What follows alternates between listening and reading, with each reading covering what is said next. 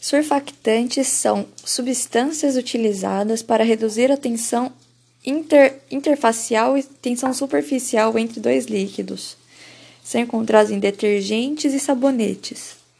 No exercício em questão, o butano também é colocado como uma das possíveis causas de formar bolha no, no spray do juiz.